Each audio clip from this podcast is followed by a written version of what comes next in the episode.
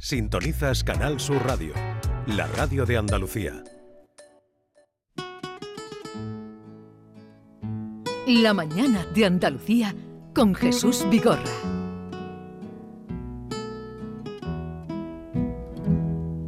Amanecí otra vez entre tus brazos. Me desperté llorando de alegría.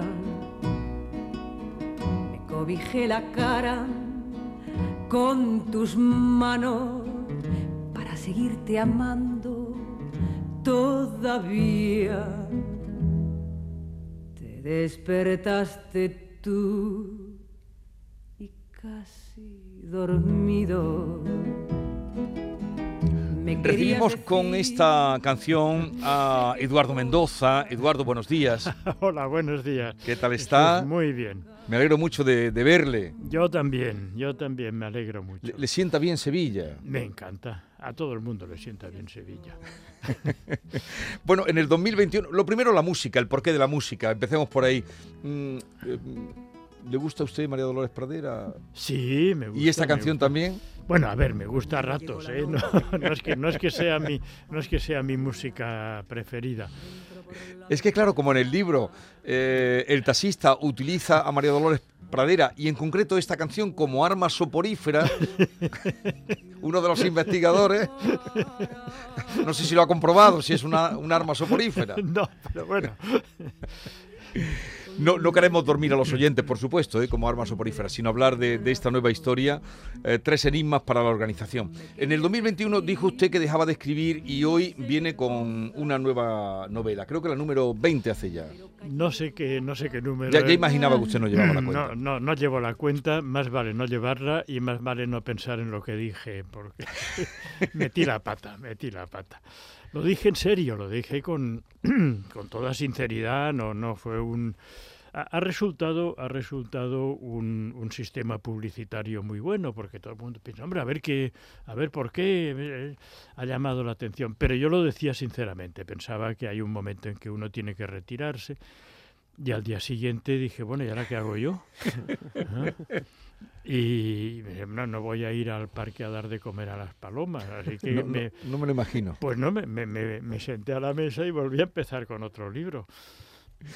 Eh, vamos a decir algo de la novela que transcurre en Barcelona, como no, como no, en la primavera de 2022 y va de una organización encuadrada en la administración pública del Estado que surge en la época de Franco y que se queda perdida en el limbo, sobreviviendo con muy escasos recursos económicos. Un tema muy presente en la novela, ¿eh? no tiene ni un duro, ni, No ni, no ni para café No no ni para café.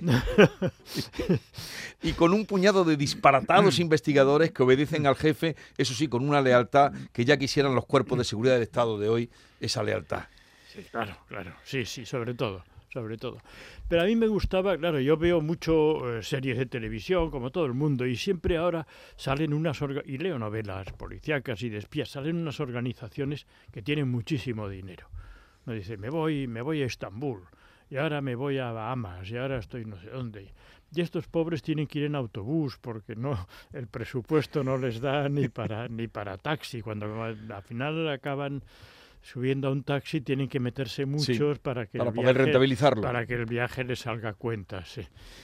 Ah, El taxista es un personaje muy importante en esta. El, el taxista que aparece Sí, sí, en la película. se incorpora, se incorpora al organización. Bueno, no cuento nada. No, no, bueno, vamos saltando, salpicando. Sí. Pero sí podemos decir los nombres que se llaman Pocorrabo, Buscabreva, El Jorobado, Laboni, Monososo, que son algunos de los nombres. Los nombres ya dan alguna idea de por dónde va la novela. ¿Se lo pasó usted bien bautizándolos? Sí, bueno, siempre me paso, siempre paso mucho rato, bueno y malo, buscando un nombre para los personajes. Yo creo que, claro, los personajes no tienen cara, no tienen, eh, no tienen la descripción que se puede hacer el lector difícilmente la, la reproduce mentalmente. Si yo digo un individuo alto, con ancho de hombros, pelo rubio, na- nadie se imagina eso. Todo el mundo va a ver qué pasa. Sí. En cambio, un nombre, un nombre significativo, sí caracteriza a un personaje. Yo creo que es importante que los personajes se llamen de una manera así, ¿no? Don Quijote de la Mancha. Esto ya no hace falta Sancho Panza. estos son nombres bien puestos. Luego, si un personaje se llama Juan García, pues es, un nombre muy honorable, pero, claro, nadie, nadie lo lleva presente. Pancho Villa. Por el nombre te conoceré, ¿no?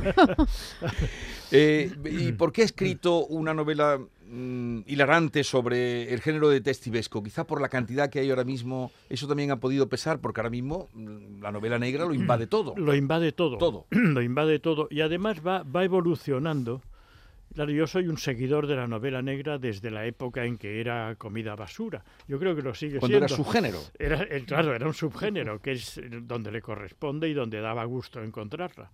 Porque uno va ahí pues, como si va a comer comida basura y se encuentra que, que eso sale en la guía Michelin, pues ya me, han traicionado. Mm. Yo quiero basura, basura. Y la, esto era un subgénero. Pero bueno, ahora está, le, le, están a punto de darle el premio Nobel pero... todo se andará, todo, todo, se andará, claro. Pero, pero ha ido evolucionando mucho y ahora la, el género que predomina dentro, del, dentro de la novela negra es el colectivo. Siempre era, antes era un, un, detective que iba solo, él allí a la puerta de esto vigilando. Luego una pareja, una pareja de, detectives que eran un blanco y un negro, un hombre y una mujer, uno... Y ahora es el, grupo.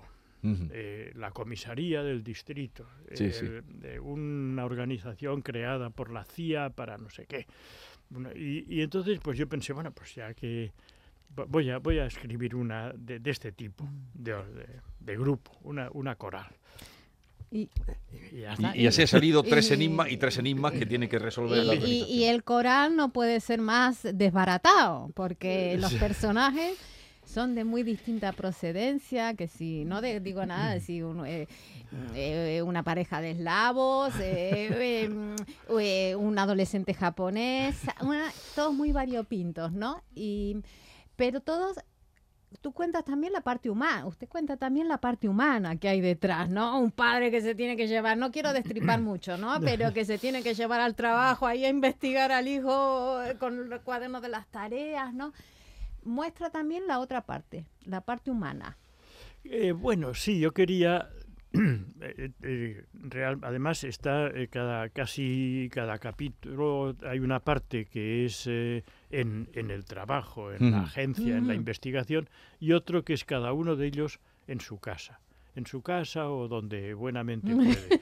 Entonces son, son realmente unos personajes muy desgraciados. Los, eh, los, los, agentes secretos de las películas y de la televisión y de las novelas, bueno, pues son unos personajes estupendos que de, un puñetazo se cargan a cuatro y que conquistan a todas las mujeres, las mujeres son guapísimas y aquí todos son feos, desgraciados.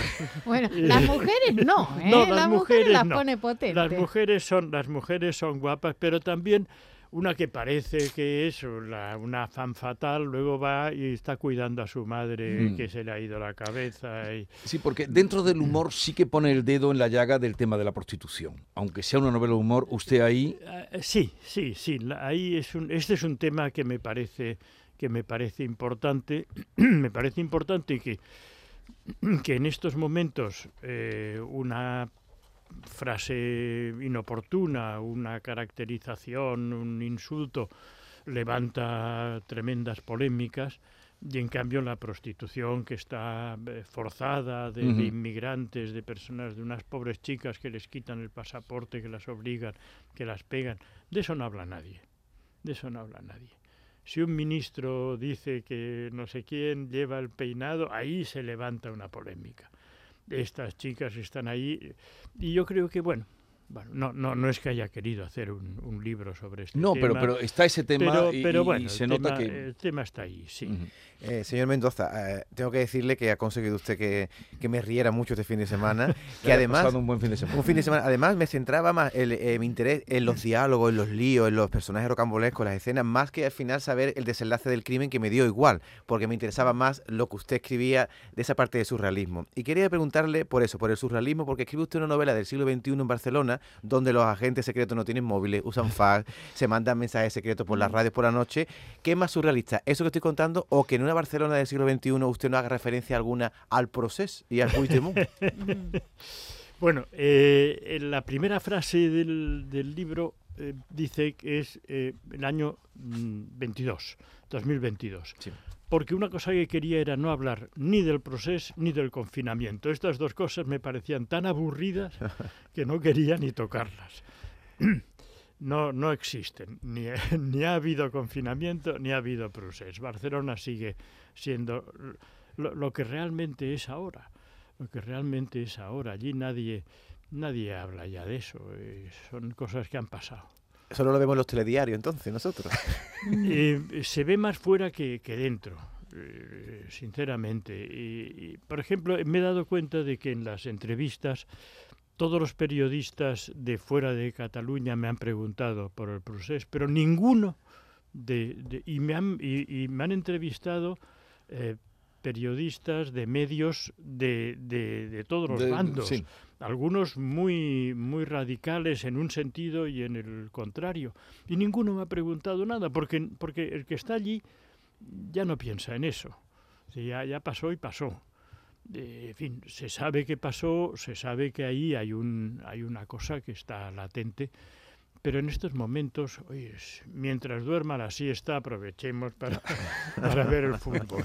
No, él ya escribió, vamos a recordar, un, un ensayo que hizo usted, eh, eh, ¿Qué está pasando en Cataluña? Era Sí, el título sí, sí. que usted escribió y ahí dejó en el, mo- en el momento crucial, porque fue en el 2017 cuando usted escribió aquello.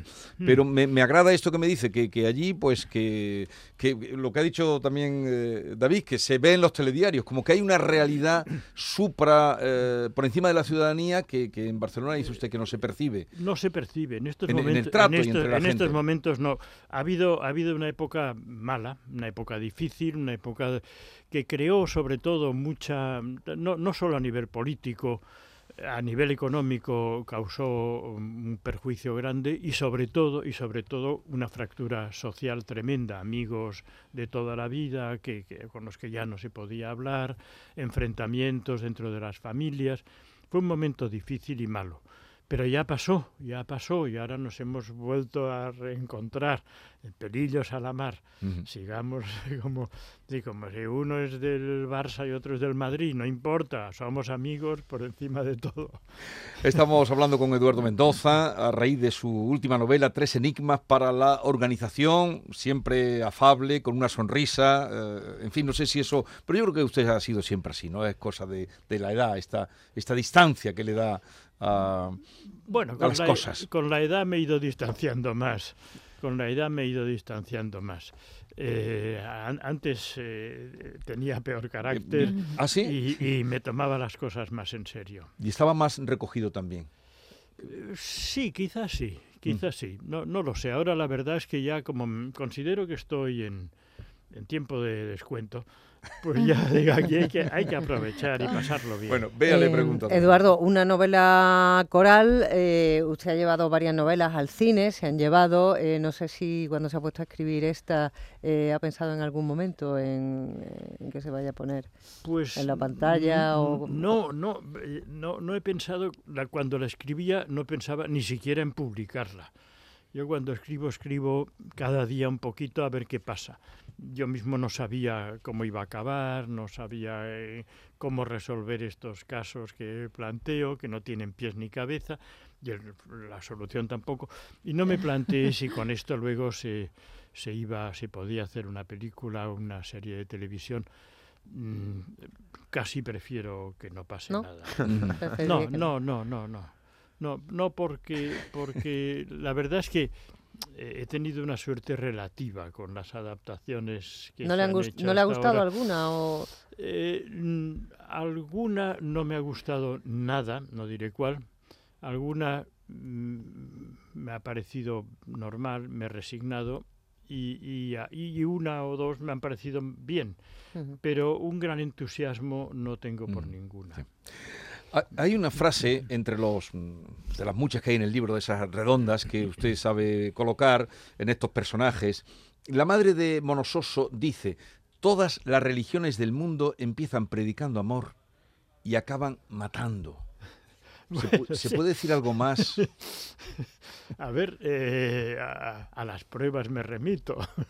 Eh, siempre, siempre es así. eh, primero empieza uno diciendo eh, amaos los unos a los otros y a continuación se monta la Inquisición para quemar herejes.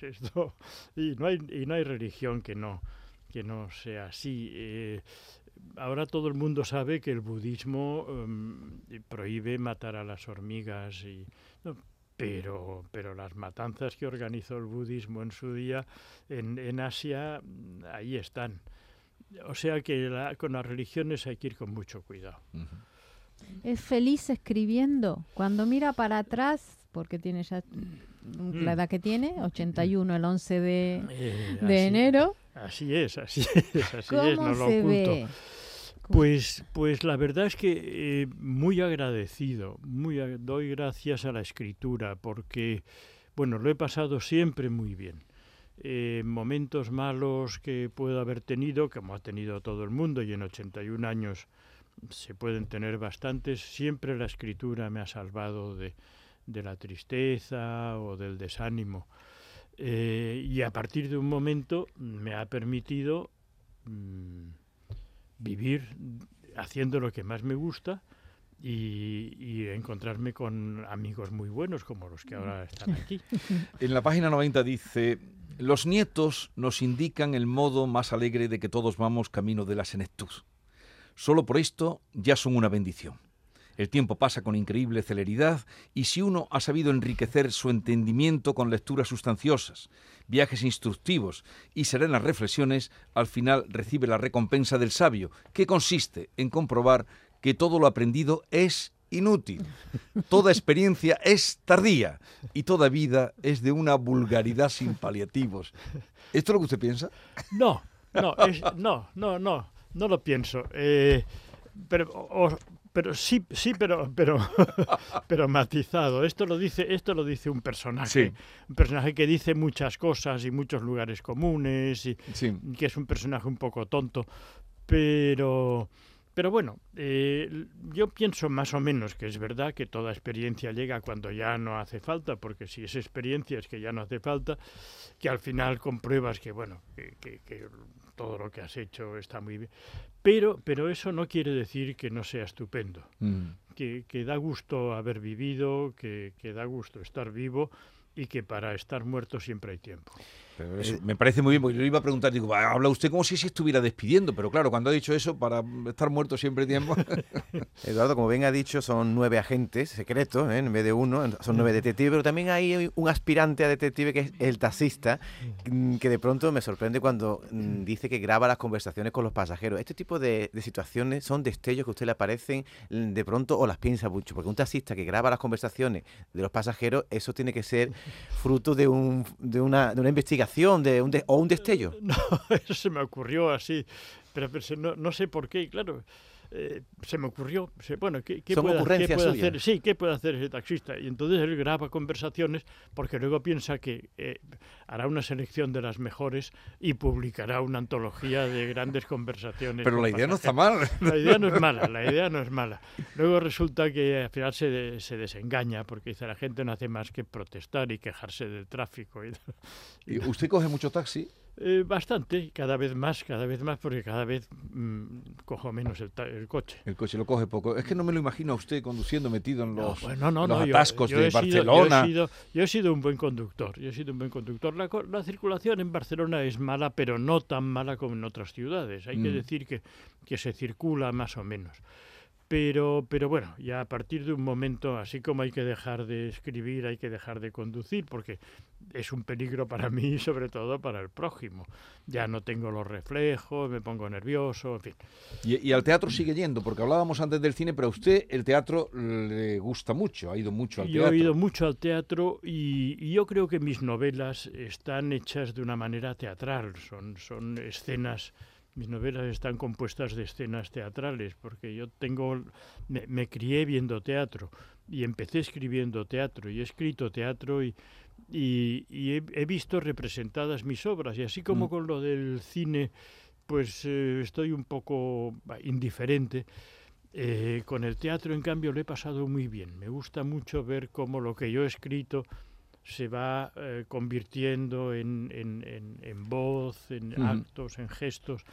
Y, y- y bueno, eh, y sigo yendo al teatro. Mm. Sigo yendo al teatro. Hace, la semana pasada estuve viendo una cosa estupenda. Sí, sí, le gustó. Me gustó, me gustó. Es que cuando uno ve una obra de teatro buena... eh, Disfruta mucho, di- disfruta Cuando mucho. es regular es peor. Y cuando es aburrida es terrible, es Y terrible. que no sabes si levantarte o no, y dices, no me voy a levantar, aguanto aquí Pero claro, estoicamente". la- sí, eh, los teatros ahora son muy pequeños, uno se levanta y los Oh. actores pobres se desaniman. Y más siendo usted conocido, se levantó Eduardo Mendoza. De eso me retiro ya. Eso es peor que suene el móvil. Oh. Eduardo, el humor y la ironía es difícil eh, de, aplicar a la hora de, crear una obra. Es algo que nunca ha faltado en su, en su trayectoria.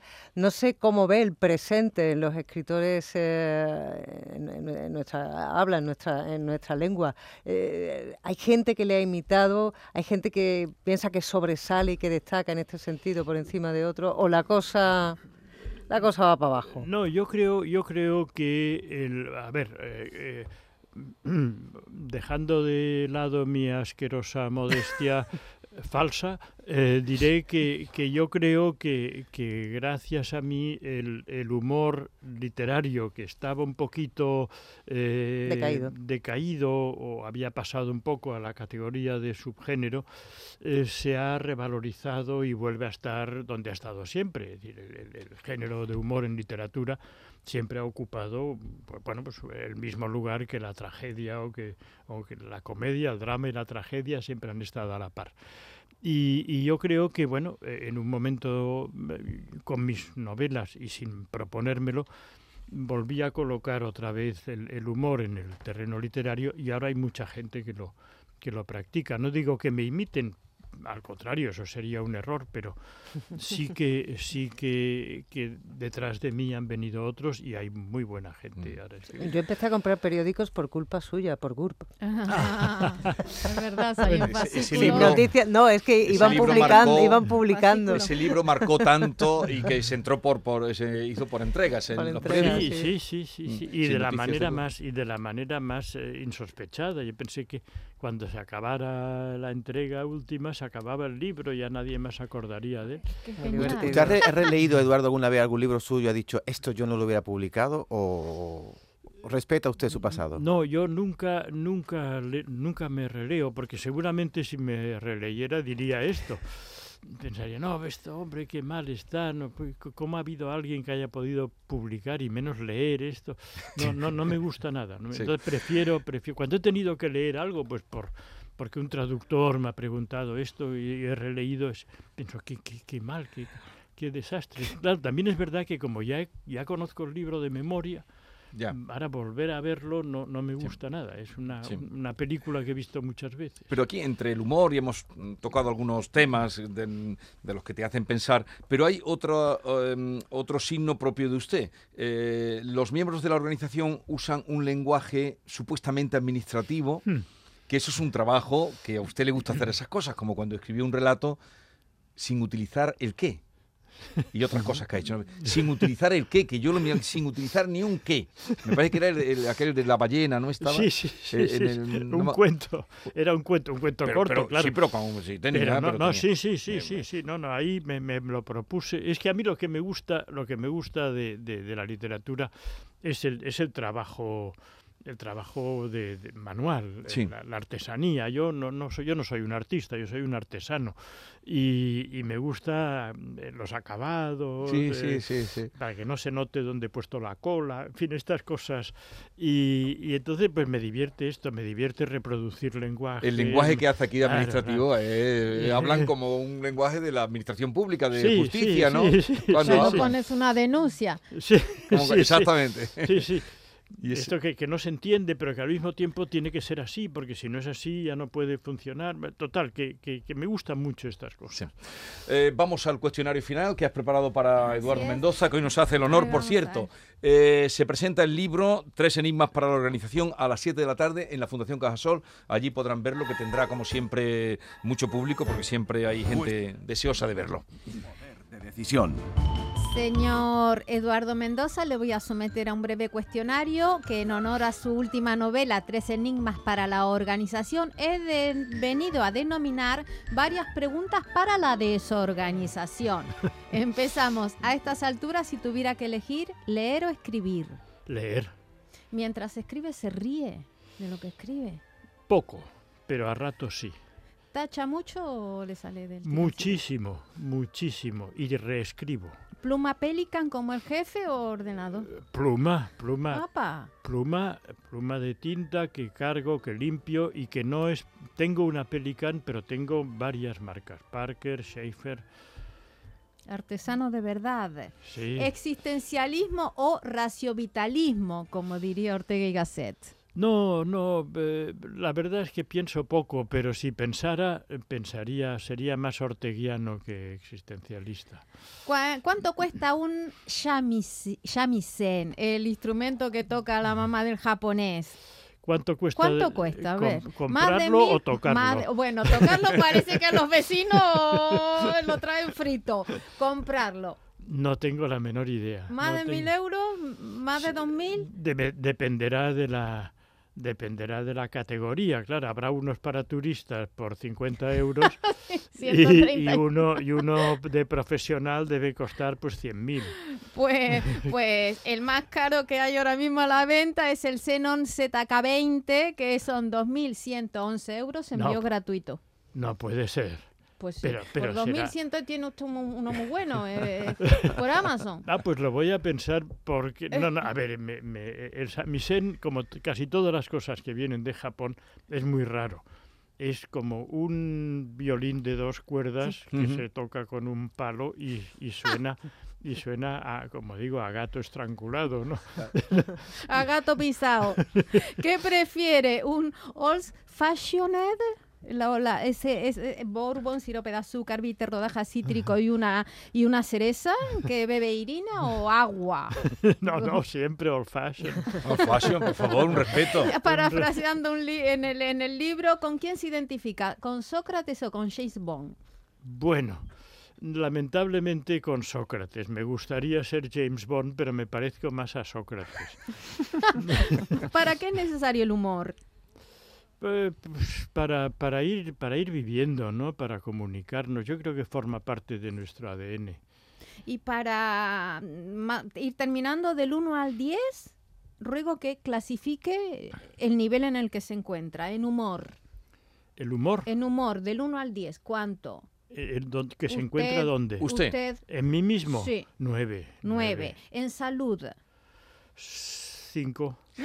Ah, Bueno, bueno, cinco y medio. Venga. ni ni En libertad. Eh, libertad, pues ocho. En ira. Cuatro.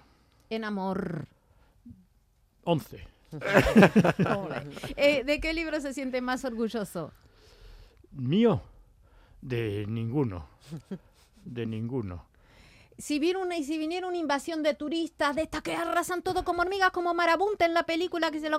¿qué libro salvaría de su casa? ¿O qué salvaría de su casa? A mí mismo. Claro. Libros, ninguno que se los quede. Que se los A ver si aprenden algo. que los coma la marabunta.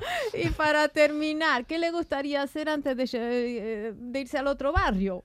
Que nos vamos a ir todos, ¿eh? No lo digo por nada en especial. Dios nos guarde. No, no.